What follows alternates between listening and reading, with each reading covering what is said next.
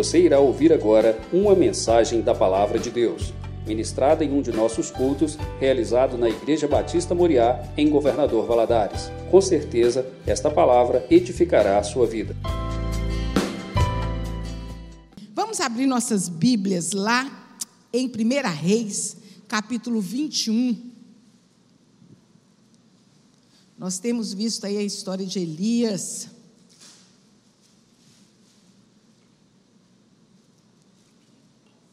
Primeira Reis, capítulo 21. Nós vamos ler o versículo, o capítulo todo. Preste atenção. Preste atenção nessa história. Eu sei que muitos já conhecem, mas tem detalhes aqui que hoje nós vamos estudar.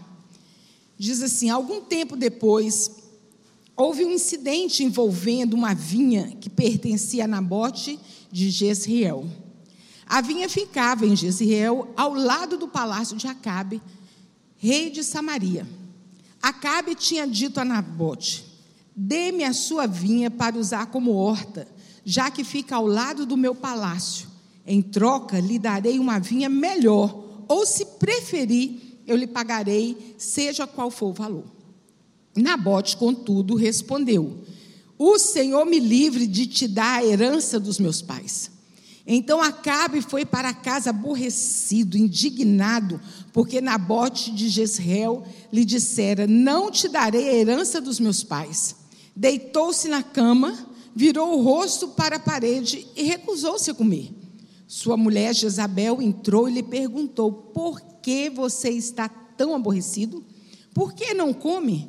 Ele respondeu: Porque eu disse a Nabote de Jezreel: Venda-me a sua vinha, ou se preferir, eu lhe darei outra vinha em lugar dessa. Mas ele te, me disse: Não te darei a minha vinha. Disse-lhe Jezabel, sua mulher: É assim que você age como um rei de Israel? Levante-se, coma, anime-se, conseguirei para você a vinha de Nabote de Jezreel. Então ela escreveu cartas em nome de Acabe, pôs nela o selo do rei e as enviou às autoridades e aos nobres da cidade de Nabote. Naquelas cartas ela escreveu: Decretem um dia de jejum e o Nabote sentado num lugar de destaque entre o povo.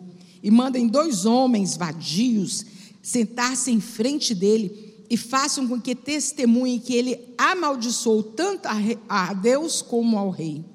Levem-no para fora e apedrejem-no até a morte.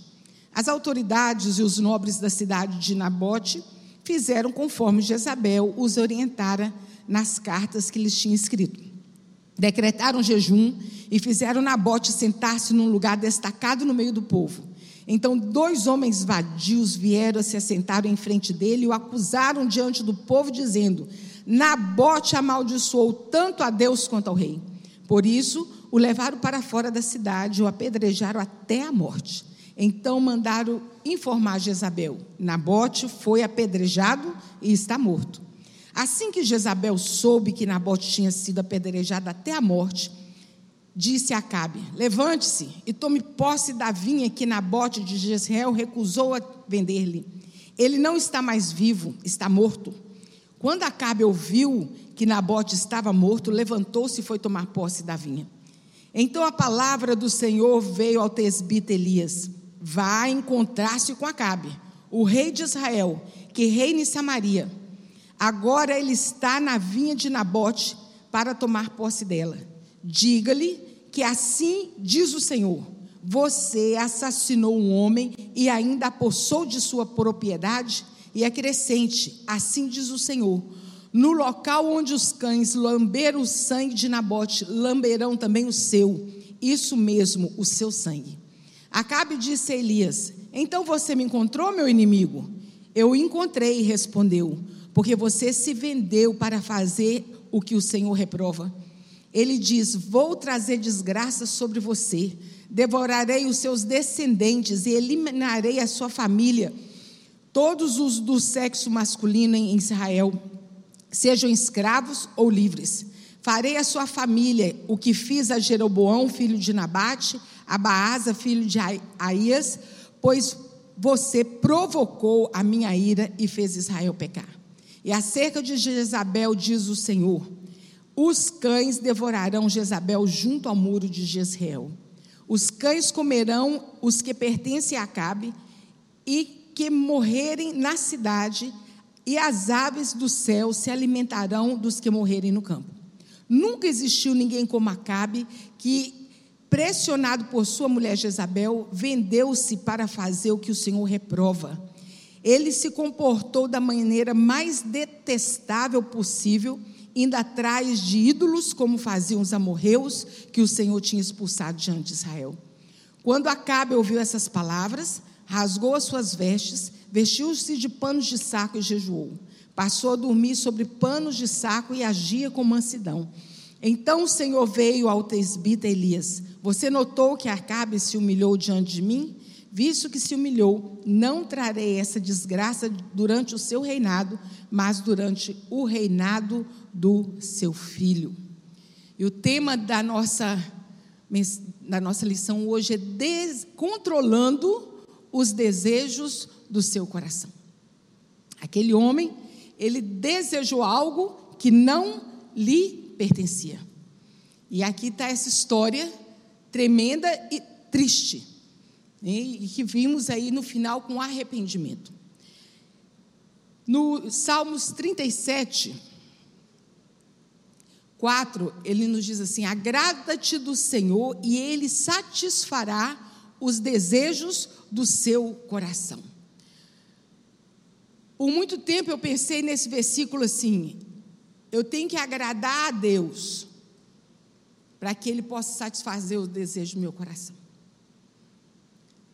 Mas quando nós começamos a estudar a palavra de Deus, nós entendemos esse versículo que esse agrada-te do Senhor é você se agradar de Deus, é experimentar grande prazer e alegria em Sua presença.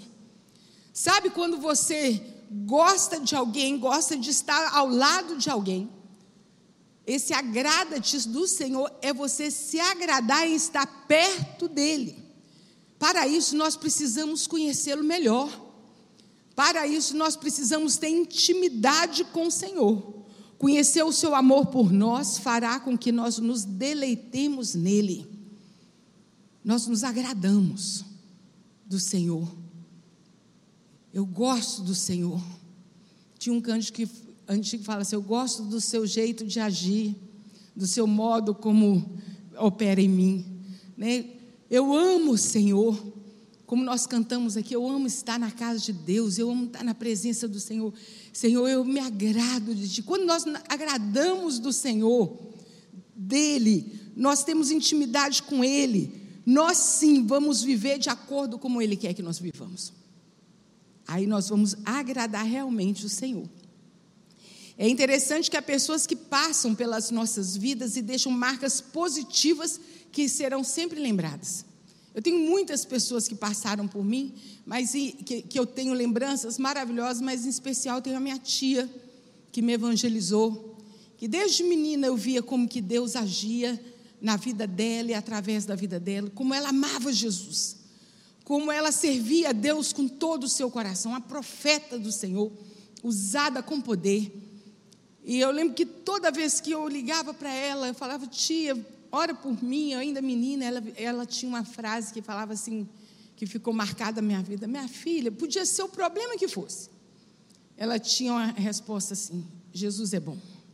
Jesus é bom. E é, e é verdade, Jesus é bom. E isso marcou muito a minha vida. Foi uma diferença grande nas nossas vidas. Na Bíblia, lá em Hebreus capítulo 11, nos fala sobre os heróis da fé estão lá registrado, homens, pessoas que ainda mortas falam. É isso que fala lá em Hebreus capítulo 11, versículo 4. É, pela fé, Abel ofereceu a Deus mais excelente sacrifício que Caim, pelo qual obteve testemunho de ser justo, tendo a aprovação de Deus quanto às suas ofertas. Por meio dela, também mesmo depois de morto, ainda fala. Mas quando nós vemos uma história assim, como Acabe e Jezabel, é uma história lamentável. Tantos pelos pecados que cometeram, como pelo mal que fizeram o povo de Israel cometer. O pecado que eles cometeram não foi só contra eles mesmos, eles induziram o povo a pecar também. Peso duplo sobre eles. Isso é coisa muito séria. A história de Acabe e Jezabel toma um espaço considerável na Bíblia. Mas é nesse capítulo aqui que nós estudaremos hoje que nós vamos conhecer claramente a fonte de todo pecado. A fonte que levou esses dois a, a tomarem decisões tão erradas, tão pesadas. Nesse texto conheceremos o coração de Acabe, e, no, e é no coração que são definidas as atitudes das pessoas. Os nossos desejos, aquilo que nós. A boca fala aquilo que está tá cheio o coração. Não é assim que a palavra de Deus diz? É no, no coração que são definidas as suas atitudes, as nossas atitudes. Aqui nós somos informados que os nossos desejos, eles controlam as nossas ações. Por isso devemos tomar alguns importantes cuidados com os desejos do nosso coração. Por isso que nós precisamos orar, Senhor, vem controlar todo o meu ser. Vem dirigir o meu viver, o meu pensar, o meu agir, o meu sentir, o meu falar. Que o meu coração esteja voltado para o Senhor. De tudo que se deve guardar, guarda o seu coração, porque dele procede a fonte de vida. Está lá em Provérbios 4, 23. De tudo que se deve guardar. Se eu guardo o meu coração. Quando nós não tomamos cuidado, nós paramos e deixamos a nossa mente ir. Às vezes vem brotando no nosso coração algum sentimento que nós precisamos pedir ao Senhor. Senhor, guarda o meu coração, me livra de todo mal. Então vamos lá, fonte de pecado e de crueldade. Os desejos do nosso coração podem tornar-se fonte de pecado e crueldade. Meus irmãos, não é pecado ter sonhos, de forma alguma. Sonhos e planos e desejos para ser realizado. Na verdade, os sonhos são evidências de que há vida, que há futuro. Tem uma mensagem que eu gosto muito dela que fala assim: quem sonha é quem está vivo, quem sonha é quem tem fé, quem sonha é quem tem coragem, quem sonha, reticências, pontinho, pontinho, pontinho, porque não se pode colocar um ponto final na vida de quem sonha. É necessário nós vivermos. Quando sonhamos de modo saudável, estamos, na verdade, fazendo uma declaração de fé, acreditando no futuro, esperando no cuidado constante de Deus. Eu tive uma menina, ela era lá da outra igreja, e ela nasceu com um defeito no rosto. E ela de uma família muito humilde, muito humilde. Ela, por causa do defeito, os dentes eram defeituosos também, ela não conseguia abrir a boca de forma que, que nós abrimos, ela tinha muita dificuldade, ela sentia muitas dores. E ela ainda menina, uns 14 anos, 13, 14 anos, ela falava para mim, viva, eu vou fazer ainda uma cirurgia plástica. Deus vai me abençoar que eu vou conseguir. Eu, irmãos, eu falo para vocês que quando ela me falava aquilo, eu falei assim, Senhor, me ajuda a crer, porque ela era muito, muito simplesinha, de uma família muito humilde, não tinha condições nenhuma. Mas pensa na minha que tinha fé, e que orava, e pedia a Deus. Eu sei que essa menina começou a trabalhar como assistente num, consultório de, de dentista. E ali ela foi, e ela sempre gostou muito de estudar. Ela foi e fez o curso de protético, fez o curso, e ela estava ali trabalhando.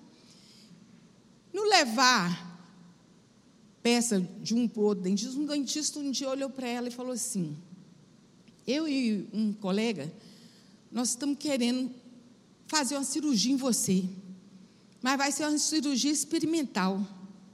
Você topa? Ela falou, topo.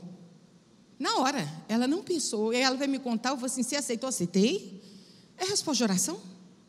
Eu vim pedindo isso a Deus, eu ia pensar por quê? E eu sei que essa menina foi fazer essa cirurgia. Eu fui visitar essa menina, só tinha um buraquinho do nariz para fora e um buraquinho aqui onde colocava um canudinho para ela sugar o alimento e o rosto todo engessado. E eu sei que. E ela falou assim, e ela falava, eu vou formar, e eu vou casar, eu vou. Eu falei assim, amém, minha irmã. Aí eu comecei a orar com ela, comecei a crer. E ela se formou em assistente social, lutou muito, trabalhou muito. E mês passado ela foi lá em casa, me levar ao convite do casamento. Ela casa agora, sábado, dia 11, 4 horas da tarde. Eu vou estar lá no casamento dela. Sonho, sonhos que ela depositou diante do Senhor. Era improvável acontecer, era, mas ela confiou no Senhor. Sonhos. De outro lado, nossos desejos demonstram exatamente nossa escala de valores e nossa proximidade ou distância dos desejos do nosso Deus.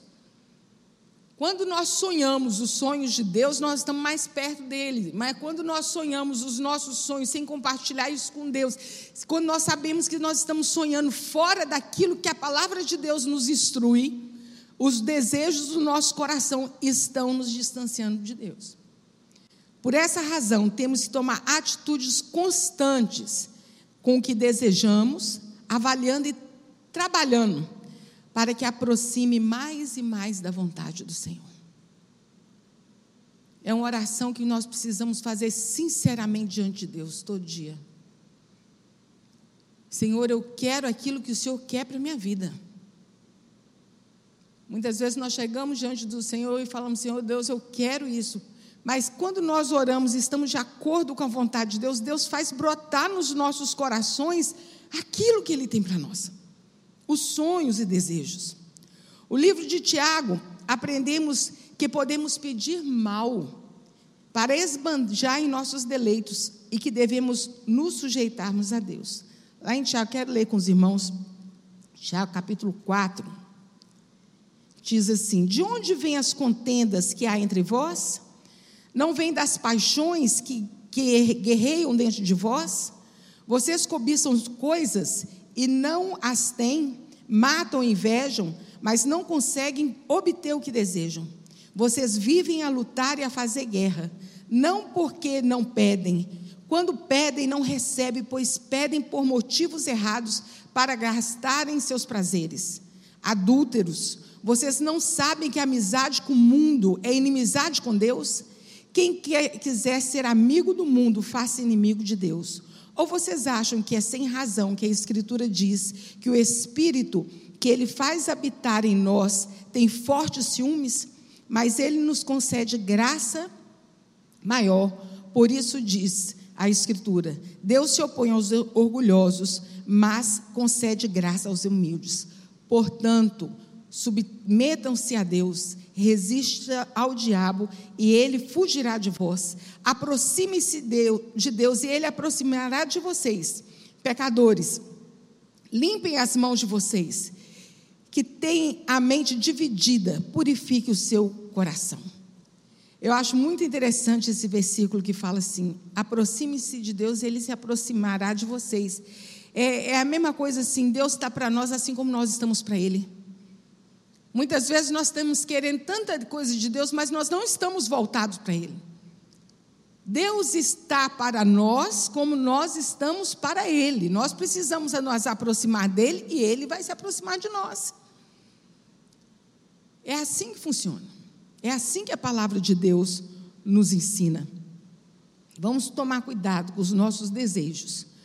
Olhando para o texto da nossa, de nossa lição, vemos situações claras que o desejo ficam em desacordo com o desejo do coração. Devemos aprender essas situações para a proteção do nosso coração e da vida cristã. Aquele moço, ele olhou, ele fez como, como Eva. Primeiro ele olhou, Eva olhou. E ela, ela, pelos olhos, ela viu que aquilo era formoso, ela cobiçou aquilo. E assim foi Nabote, oh, Acabe, olhando para a vinha de Nabote. Quando temos muito, mas não estamos satisfeitos, foi isso que aconteceu com Acabe. Acabe tinha tudo que ele queria, era o rei, ele tinha logo que olhar para a terra daquele moço. Acabe possuía os melhores terrenos e ele cobiçava o que não era seu. O seu coração pecaminoso lhe fazia desejar exatamente o que o outro possuía. E quando nós vemos isso na Bíblia, Davi caiu nesse mesmo pecado, nessa, nessa mesma falha. Davi tinha as mulheres dele, mas ele cobiçou a mulher do outro. Os dez amamentos falam assim: não cobiçarás a mulher do teu próximo. Fala para a gente não ter inveja. E isso foi o que aconteceu com Acabe. Ele tinha muito, mas não estava satisfeito. Se tem algo que Deus agrada de nós, é um coração grato. Nós precisamos tomar cuidado do nosso coração não entender, entender contrário àquilo que Deus nos pergunta. Lá em Êxodo 4:2, Deus pergunta para para Moisés assim: Moisés, o que é isso que você tem na sua mão? Moisés responde para ele assim: uma vara. E com aquela vara, Deus ia usar Moisés para fazer grandes milagres através daquele instrumento que estava na mão dele. Mas muitas vezes nós entendemos errada a pergunta de Deus. Às vezes Deus pergunta assim: o que é isso que você tem? O que é isso que eu tenho te dado? E às vezes você entende assim: o que é isso que você não tem? Deus não está perguntando aquilo que você não tem. Deus está perguntando aquilo que você tem. Que aquilo, através daquilo que nós temos, Deus pode multiplicar, Deus pode fazer infinitamente mais. Então, que Deus nos livre, nos guarde de nós é, não estarmos satisfeitos com aquilo que tem, Deus nos tem dado. É claro que isso não, impede, não nos impede de trabalharmos, de almejarmos as coisas, mas nós precisamos ser gratos gratos pela casa, gratos pelo alimento, grato pela saúde, grato pelo remédio que temos para tomar, pelo médico que nos atende, grato pelos nossos filhos, pela nossa esposa, pelo nosso marido um coração grato a Deus. Deus se agrada. Outro perigo é quando os nossos desejos são maiores do que os princípios importantes. Quando os nossos desejos são maiores do que a palavra de Deus nos ensina, que não é por aí. E nós vimos aqui na, é, Acabe cobiçando a herança de Nabote.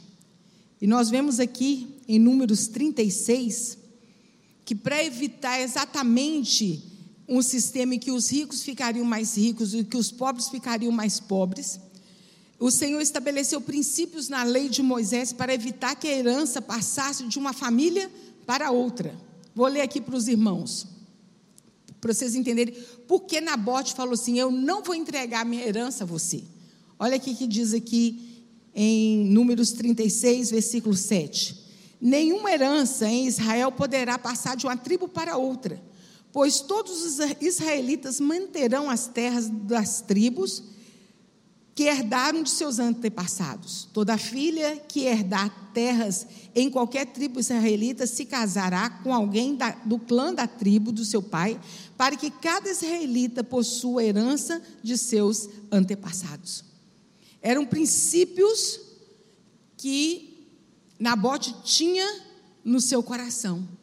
E ele decide não tirar vantagem e zelar da herança dos seus pais ele poderia ter ficado tentado, porque Acabe vira para ele e fala assim: me pede o dinheiro que você quiser, eu te dou. Olha que tentação. Mas ele lembrou da lei do Senhor. E ele falou assim: não vou transgredir.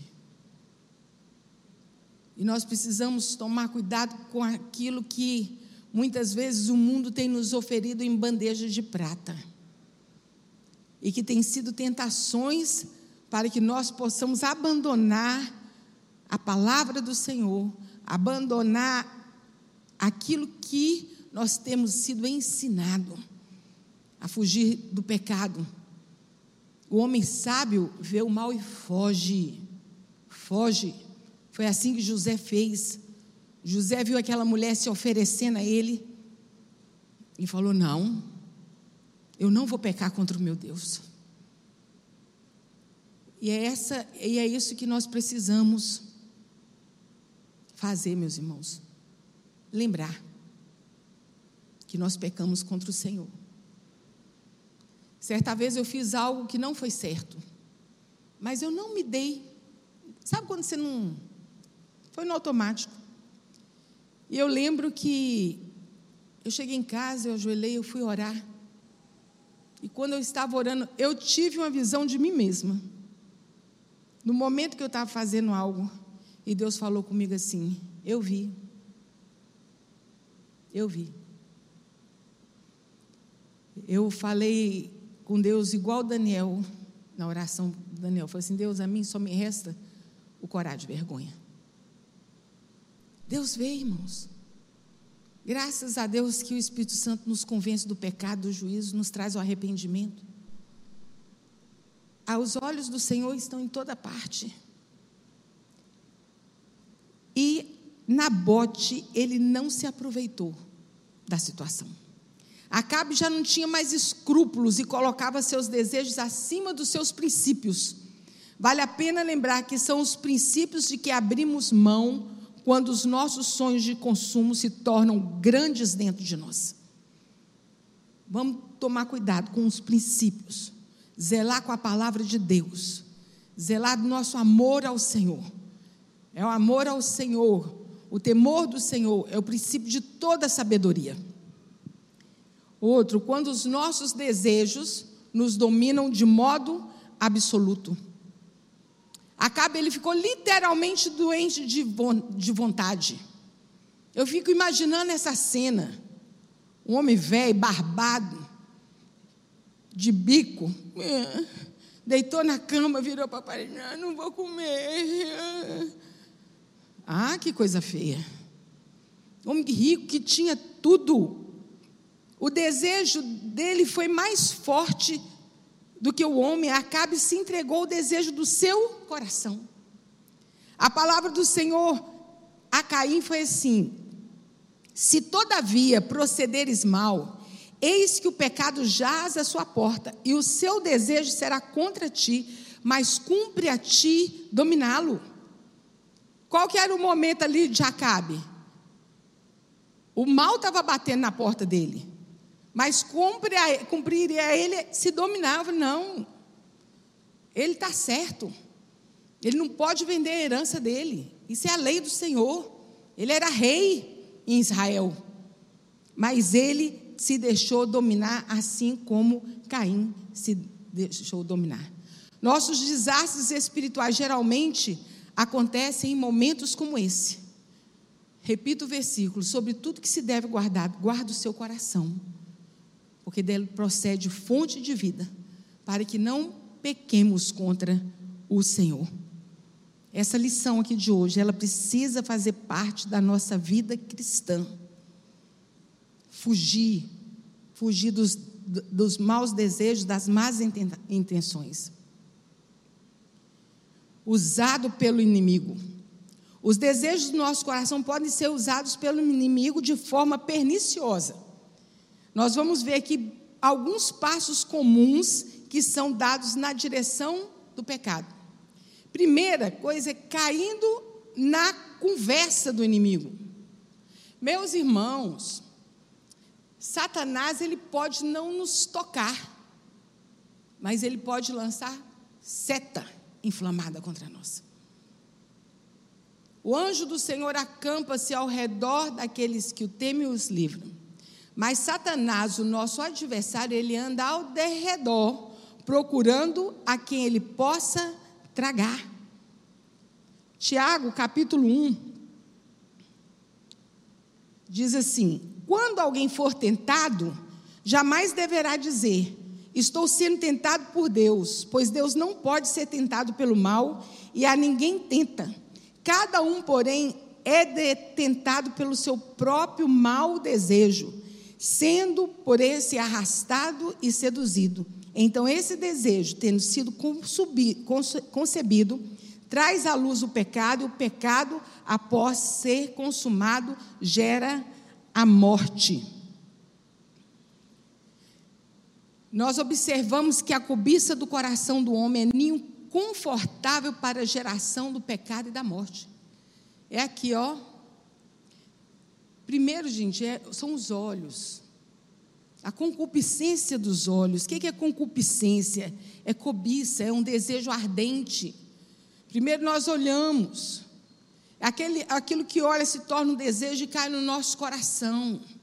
E se nós não repreendermos isso da nossa vida, ela vai gerar morte, morte espiritual, muitas vezes até morte física. Muitas vezes até morte física. A concupiscência dos olhos, ela é perigosa, é, é, é inimiga perigosa do crente. Produz cobiça e abre caminho para o inimigo. Nós temos que fechar a porta para o inimigo, não é abrir, não, não é facilitar a vida dele, não. O inimigo ele tenta, esse é o papel dele. Como diz um irmão, uma vez ele, ela elogiou Satanás dizendo assim: sujeitinho trabalhador está ali. Trabalha 24 horas por dia. E é verdade. É verdade. E nós precisamos estar vigilantes. Seja, pois, vigilantes. Aquele que está em pé, cuidado para que não caia. Vigiai e orai para não cair em tentação. É o que a palavra de Deus nos ensina. Nós precisamos orar de manhã, de tarde, de noite, pedir ao Senhor, tem misericórdia. Senhor, guarda minha vida, me livra, guarda minha mente. Foi assim com Acabe, é assim conosco muitas vezes. No caso de Acabe, sua esposa, uma mulher maligna e perigosa, foi usado como instrumento para convencê-lo da viabilidade de, de realização dos desejos pecaminosos. Sabe aquela fala mansa que chega no seu ouvido e que você lá dentro você sabe que está errado, mas por fim você cede? Foi assim que aconteceu com Acabe. Ainda que de diferentes formas, Satanás encontra alternativa para nos enredar e nos envolver numa prática pecaminosa. Infelizmente, Satanás sabe direitinho aquilo que é nossa fraqueza. Às vezes, o que é tentação para um não é tentação para o outro. Mas nós também nos conhecemos. E é isso que nós precisamos apresentar diante de Deus todos os dias. Permitindo que o inimigo decida e atue em nosso lugar. O que aconteceu com Acabe a partir do momento que Jezabel falou assim: Olha, você levanta e vai comer, porque eu vou resolver isso aqui para você. Ele, ele entregou a situação na mão de uma mulher que era má. E ele sabia disso. Ele permitiu. Tanto que ela escreve cartas em seu nome. Ela se passou por Acabe. É muito lamentável. Ele ficou assim como alienado. Tipo assim, não quer nem saber o que, que ela vai fazer. Ele deixou o controle da sua vida na mão de Jezabel. E ela usa esse controle sem nenhum escrúpulo. A quem você tem entregado o controle da sua vida? Nós precisamos entregar o nosso o controle da nossa vida ao Senhor. Ela que usa de, de, de uma forma que tinha aparência de legalidade, cheia de religiosidade, tem apoio do povo e mentira, inclui mentira, maquinação e engano de toda sorte. Quantas vezes nós fizemos alguma coisa e chega lá na frente a gente se pergunta assim: como é que eu pude fazer uma coisa dessa? Quem nunca, né? Quem nunca? Meu Deus, por que, que eu fui fazer isso? Como eu pude fazer uma coisa como essa? Sabemos que nossa atitude foi estranha, mesmo, mas nós somos responsáveis pelo ocorrido. A responsabilidade é nossa. A responsabilidade foi de Acabe. Ele deixou a coisa acontecer, mas a responsabilidade era dele. Nós precisamos assumir a nossa responsabilidade diante de Deus. Nós precisamos assumir os nossos erros diante do Senhor, diante das pessoas também. Quantas vezes a gente erra contra o irmão? Não tem o que fazer, meu irmão. Vai lá. Meu irmão, pequei contra você. Eu reconheço o meu erro. Me perdoa. Nós precisamos é, ser responsáveis pelas nossas atitudes. Ainda que quisermos culpar alguém, como Eva falou para Deus, a serpente que me enganou. E o marido dela ainda fala assim: oh, gente, acho terrível essa fala de Adão. Ele joga a culpa para Deus. A mulher que o Senhor me deu, tá? Foi o Senhor que me deu essa mulher aqui, ó. A culpa é sua. Em outras palavras, foi a mulher que o Senhor me deu. O fato é que nosso dever é viver uma vida santa, não dando lugar para o inimigo. Sujeitai-vos a Deus, resistiu o diabo e ele fugirá de vós.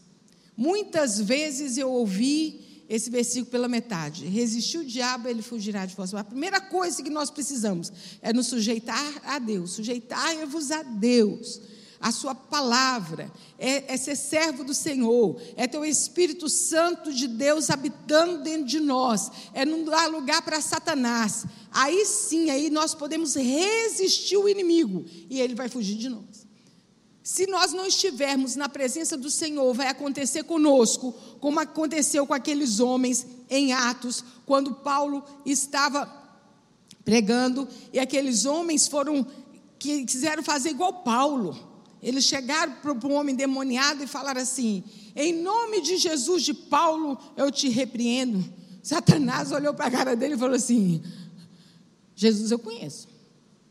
Paulo também. Agora vocês não sei quem são. Deu um couro neles, mas deu um couro de rasgar a roupa deles no corpo. Vamos tomar cuidado, tem muita gente por aí levando couro de Satanás. Porque está querendo lidar com a vida espiritual, com o mundo espiritual, como se fosse o um mundo carnal. Vamos nos sujeitar a Deus. usufruindo dos prazeres resultantes do pecado.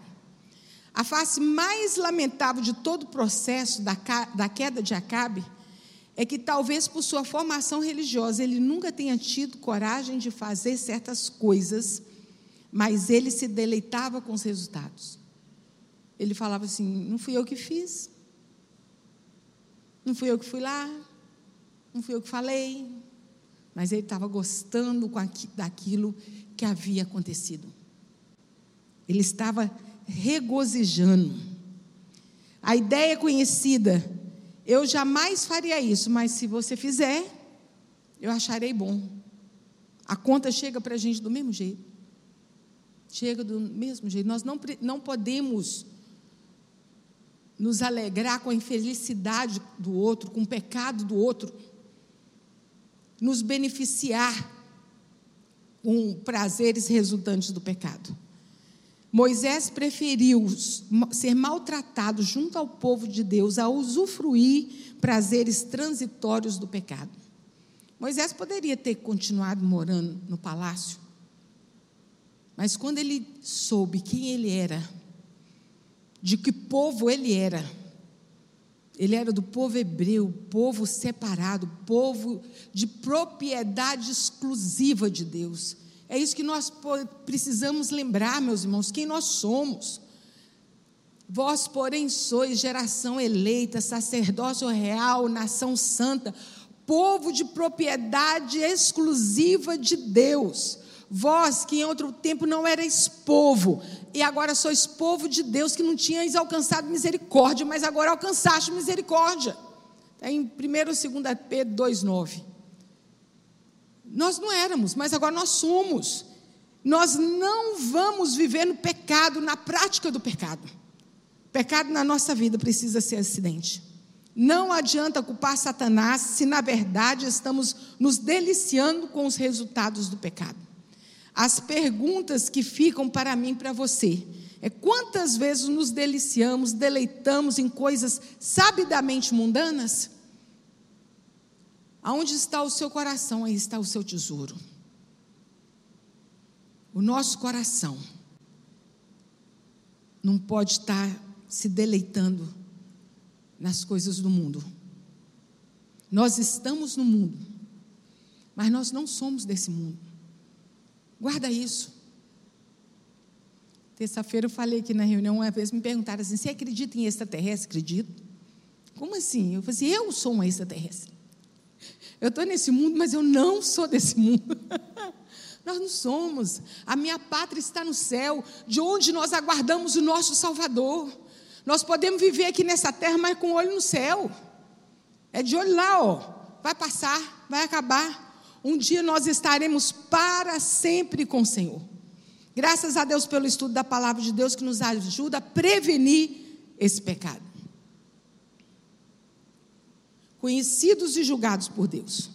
Os desejos do nosso coração são conhecidos e julgados por Deus, que não tolera pecado, ainda que ame o pecador. Quando eu estava preparando essa lição, eu lembrei de um menino. Eu ano de 88, 89. Por dois anos eu dava uma escola bíblica no sábado à tarde, lá no Atalaia, no morro. E é menino de todo tamanho. Gente, bebê de colo, menino maior, é, é aquela meninada. E ali, todo sábado à tarde, a gente falava do Senhor. Mas tinha um menino. Ô oh, Senhor, devia ter dez meninos dentro daquele menino. Ele era demais. Teve um dia que eu não aguentei, eu juntei um pano daqui assim. Segurei ele assim. Falei, menino, eu amo você, mas eu não gosto do que você faz. Gente, até hoje, eu lembro da expressão daquele menino, o olhar, o susto que ele levou. Ele falou assim: Você me ama? Eu Amo. Eu só não gosto do que você faz, mas eu amo você. Meus irmãos, pensa numa criança que mudou mudou. Anos depois, eu fiquei sabendo que esse menino hoje é um pastor. E assim é Deus conosco. Ele nos ama, ele não tolera o nosso pecado. Mas ele nos ama. O que nós precisamos fazer com esse amor é nos arrepender, é nos chegar a ele e mudar a direção da nossa vida. Ele sabe de todas as coisas. Diversos é, versículos aí nesse capítulo 21 que nós lemos. Aqui, o capítulo 4, 7, 8, 17. Todos eles começam com a palavra então. Então. Sempre anunciando uma nova ação. Então Acabe foi para casa. Então Jezabel disse. Então, e aí vai falando então. Mas no versículo 17, vem um então de Deus. Então, a palavra do Senhor veio ao tesbita Elias. É especialmente interessante porque anuncia uma ação de Deus. Deus resolve intervir e atuar no meio daquela situação. Parece que eles estavam se dando bem, armaram tudo, estava tudo bacana mas Deus se manifesta. O fato do Senhor permitir que certas coisas ruins aconteçam não significa que Ele está fora do processo. Aí vem aquela célebre frase: nem tudo que dá certo é certo. Você pode repetir isso comigo? Nem tudo que dá certo é certo. Foi esse caso aqui? Estava dando certo? Estava. Era certo? Não. Mas Deus, isso não significa, está dando certo, isso não significa que Deus está fora do processo. Ele sabe de todas as coisas e atua segundo a sua soberania no tempo certo por Ele determinado. O Senhor sabe quando nós somos injustiçados, como Nabote foi. O Senhor sabe. O que nós precisamos é levar ao, tudo ao Senhor em oração. Ó oh, que paz perdemos sempre, ó oh, que dor no coração, só porque nós não levamos tudo a Deus em oração. Está injustiçado? Apresenta diante do Senhor. Deus é aquele que julga a nossa causa. O Senhor também sabe quais os desejos do nosso coração, de que maneira lidamos com esses desejos mais profundos. No seu tempo, Ele agirá. Deus há de agir. Não pense que Deus não está vendo. Deus tudo vê, Deus tudo sabe. O nosso Deus é onisciente, nosso Deus ele é onipotente. E se tem algo que Deus não tolera, é o pecado. A dura profecia por Elias apresenta um retrato da maneira como Deus encara o pecado. Pecado é pecado. Não tem pecadinho nem pecadão, é pecado. Né? Como diz a música, o cântico das crianças, pecado, pecadinho, pecadão, isso não. Mas é de jeito nenhum. Deus não tolera. Para Acabe parecia que as coisas já estavam decididas, mas Deus não via desse modo. Para Acabe tudo já estava resolvido, para Jezabel também, eles estavam de boa. Mas Deus fala: não, não. Deus é santo e não tolera a injustiça. Ele é quem defende os fracos, os oprimidos, os órfãos, a viúva. Ele defende. Ele é o nosso vingador contra toda forma de pecado. Eu gosto muito de lembrar que Deus é o nosso justo juiz e nós temos Jesus por nosso advogado. Nós temos quem peleja por nós. A Bíblia não deixa sombra de dúvida que horrível coisa é cair nas mãos do Deus vivo. Horrível coisa é cair nas mãos do Deus vivo. Vamos tomar cuidado com as nossas atitudes, com os nossos pensamentos, com o querer do nosso coração. E por último, ele se interessa por nossa restauração. Quando nós lemos esse, esses últimos versículos, é, é interessante como, quando Elias chega, Acabe está se achando, né? Ah, lá vem meu inimigo, lá vem esse chatinho aí, que, que é agora que você tem para me falar? E começa a tirar onda em cima do profeta. E Elias recortava reto. Olha, eu vim aqui te dizer que você vai morrer. e que você vai ser comido por cães no lugar que, que Nabote morreu. Os cães vão lembrar seu sangue. E falou da geração dele, falou o que, que ia acontecer. Naquela hora, houve um temor muito grande no coração de Acabe. Ele se arrependeu. E a Bíblia fala que é, é interessante como que é, fala aqui no final que ele rasgou as vestes, pediu, é, vestiu-se de pano de saco, jejuou e passou a dormir sobre pano de saco e agia com mansidão. Sabe o que é, irmão? Ficou pianinho.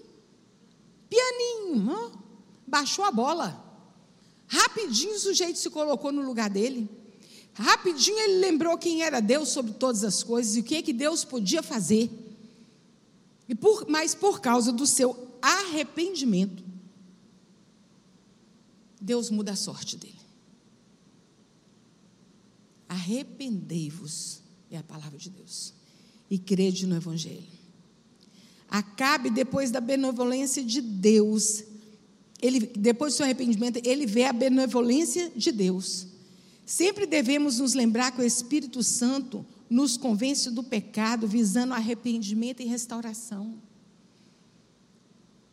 Olha, se tem algo que o Espírito Santo não nos deixa enganado é quanto, é quanto ao nosso pecado. Você sabe quando peca? Eu sei. Quando o Espírito Santo fala assim, ó. Mas é o que nós fazemos com isso é que define quem nós somos diante do Senhor. Senhor, é verdade. Eu pequei. Senhor, me perdoa. Senhor, me restaura. O sangue de Jesus me purifica de todo pecado. A palavra de Deus nos diz assim: aquele que arrepende deixa, alcança misericórdia. Não é só arrepender, não, irmão, é deixar também. Não vivo mais essa prática do pecado. Não quero mais. O problema não está em quão pecador alguém possa ser, mas se de fato há uma experiência de arrependimento. Se há uma, uma experiência de arrependimento, nós, como homens, nós podemos até julgar as pessoas. Muitas vezes vem a justiça do homem, a pessoa tem que pagar né, com a sociedade, mas ele e Deus, se ele se arrependeu diante de Deus, o pecado dele está perdoado.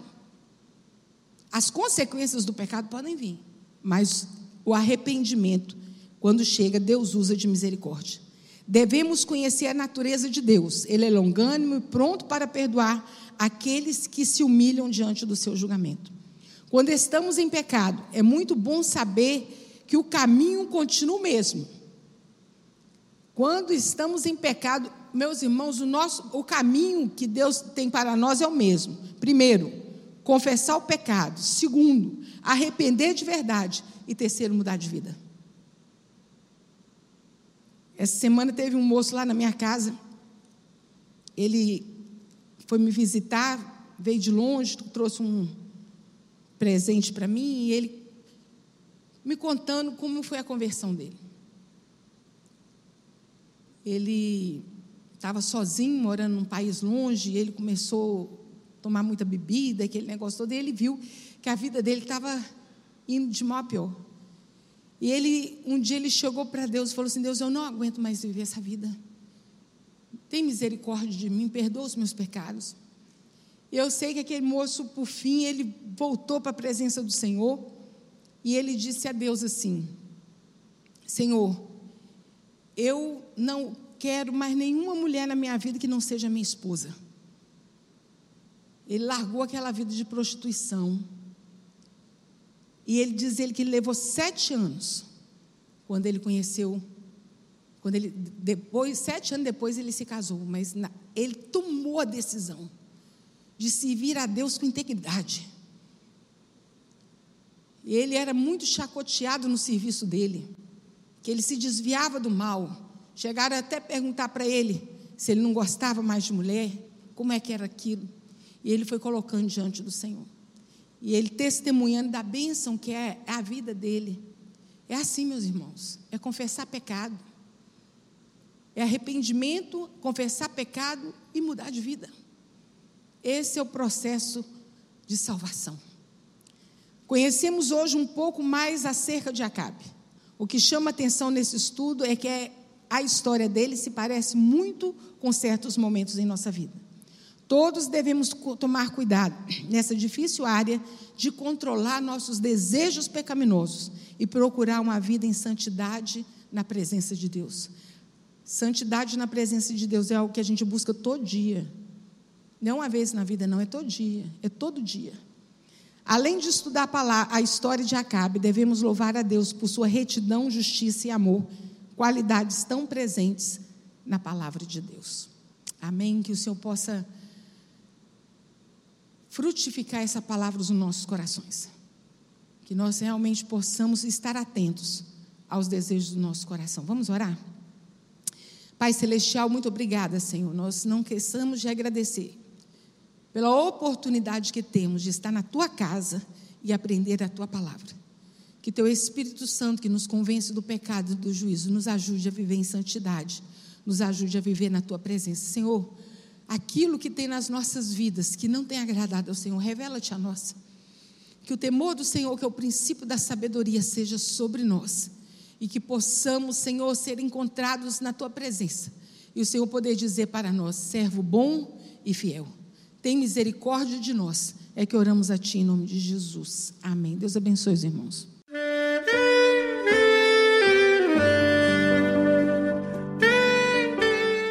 Querido amigo, Deus se interessa por você.